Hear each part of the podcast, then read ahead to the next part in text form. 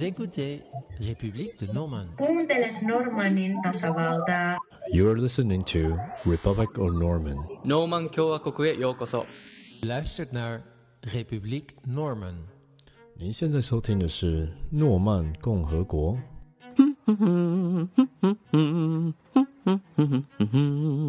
各位听众，大家好，我是你们的主持人 Skylar Chan。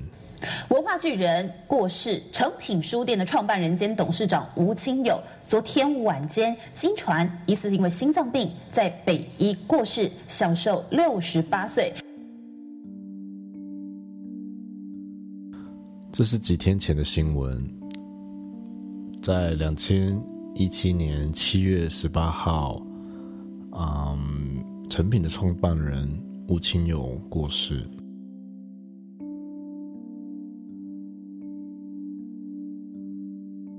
我们今天好好来介绍一下成品书店，然后也讨论吴清友如何去打造他的一个书的天堂。我不晓得各位听众有没有机会到成品书店过。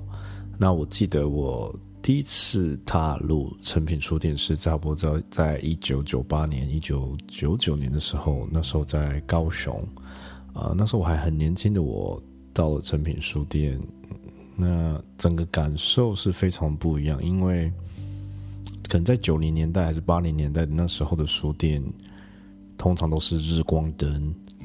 然后卖的书籍可能大部分都是呃学校的书籍，那所以当时进入到成品书店的时候，整个氛围都非常的不一样，灯光是黄灯的灯系，那也比较暗淡一点，那整个设计感，整个整个像像旁边的有一些桌子啊、椅子啊，让你可以坐在那边看书。啊、那还有同一个时间，它还有很多不一样的国际的一些杂志，那就是有一种特别的跟很跟世界连接的一个地方。那在那个时候，小小的年纪，就对这个书店充满了很不一样的感受。那也是成品的一个精神吧。那我们来听听看云门舞集的创办人林怀民的对成品的一个感受。它是高大的啊。我自己到成品呢，有时候我觉得、我衣服穿的太脏了啊，我的呃气质不够好。我很拼，成品提出来到最后这个品牌，告诉你是品质。所以成品书店是在一九八九年创立的。那那时候他在台北的敦化圆环里面的第一家店。那到一九九七年的时候，他们展示了复合式的经营方式。然后到了一九九九年，他们开了敦煌二十四小时的营业。然后到了两千一二年，他们又到了香港。其实非常有趣的是，嗯，成品以书为中心，那以书呃作为复合性的一个一个一个一个行销方式，那结合艺术，结合时尚，结合音乐，嗯，这是让我一直觉得，嗯，成品特别的地方。那我觉得这也是吴清友他自己的一个想法。没有那么多好的读者，没有那么多好的作品，没有那么多好的艺文活动、展览、讲堂。成品只有躯壳，没有精神。今天的成品已经创立了二十八年，可是这二十八年之前的十五年，成品一直都没有赚钱。可是因为成品的坚持，也慢慢的变成了一个文学的地标。然后台北很多观光客其实到台北也都会去来看成品。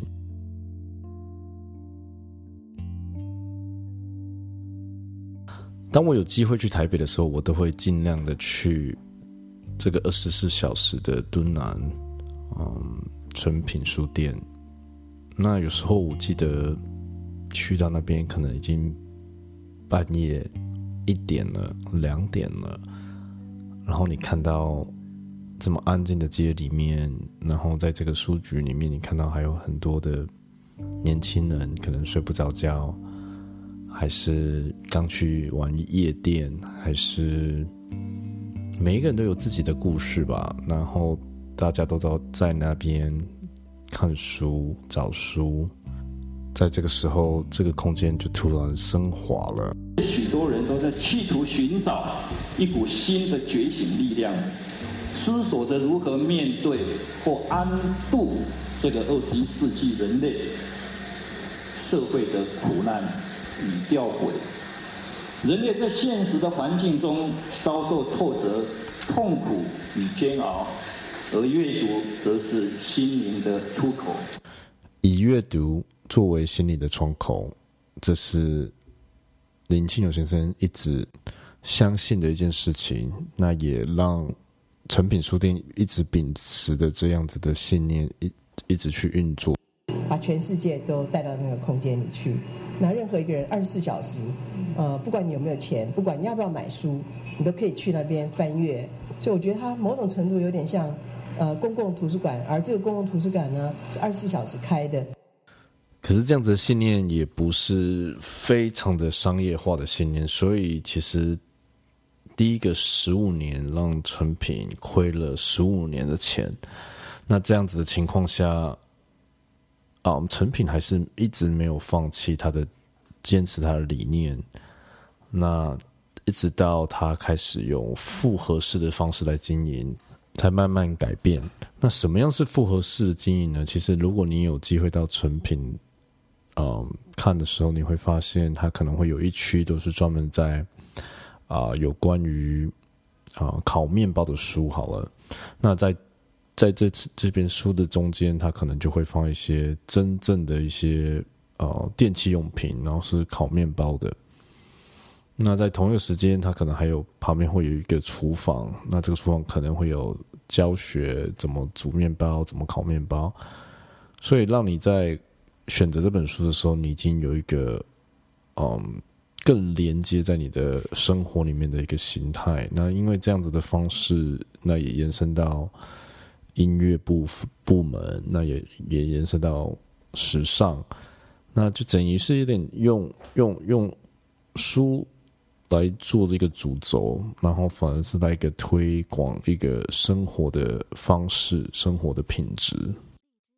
人文艺术创意融入生活，这已经很确定成为我生命里边最重要的价值体系。它也是在我生命的血液里边。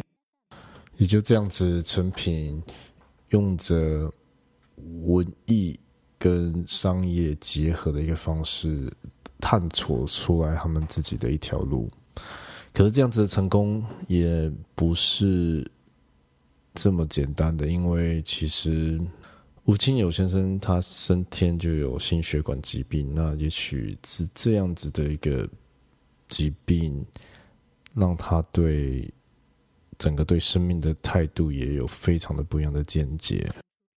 一个人身为人，所谓人为万物之灵，人有思想。你一定要先把你自己，你是谁，要先把它弄清楚。因为现在的年轻朋友们太不阅读经典，甚至于对自己是不了解自己，那更不会去想说哦，生命那不是太严肃了吗？我认为有的时候讲台湾现在有迷失的一代等等，坦白说了，我认为那大部分是媒体自己创造出来的议题了。很多台湾的年轻朋友们，其实我也是寄予相当大的期待。你假使谈到说他们在事业上要有所发展，那这个是有很多的必修跟选修先完成。不管你从事任何的工作，不管你有一天成为艺术家、成为发明家、成为大的企业家、成为一个政治家等等等，拜托你先成为一个好人吧。然后再来做下一个阶段的选择。那当然，成品之后也越来越成功。那吴清友他也慢慢的步入中年老年。那他那时候突然又有不一样的一个对那个年纪的一个看法。因为在当年，其实是我自己认为我碰到中年危机，哦，物质的生活差不多可以的。但是我自己相当明白，物质更奢华的追求不是我的愿望。那再来，你要什么？你的生命要什么？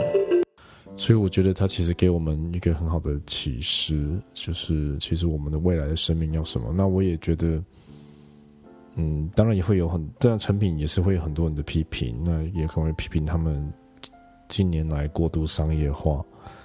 那我觉得不管是怎么样子的批评，我觉得成品还是秉持了一个原原心的原走的一个一个一个一个一个真实的事情，还是以艺术人文。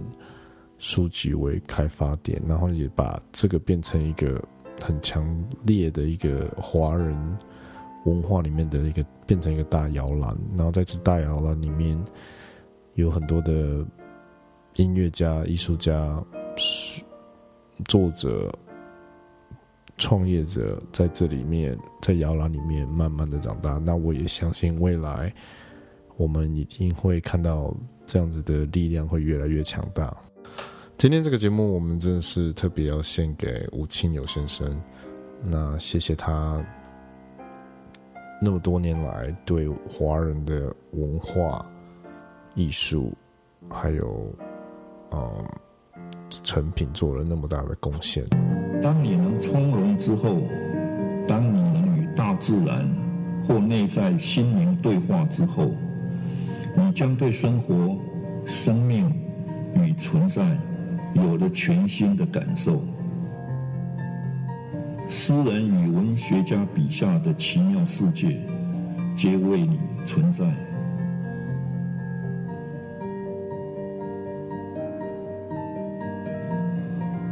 我相信，阅读可以让骄傲的人更谦冲，让消沉的人自我成长。阅读的向度。实在太开阔了。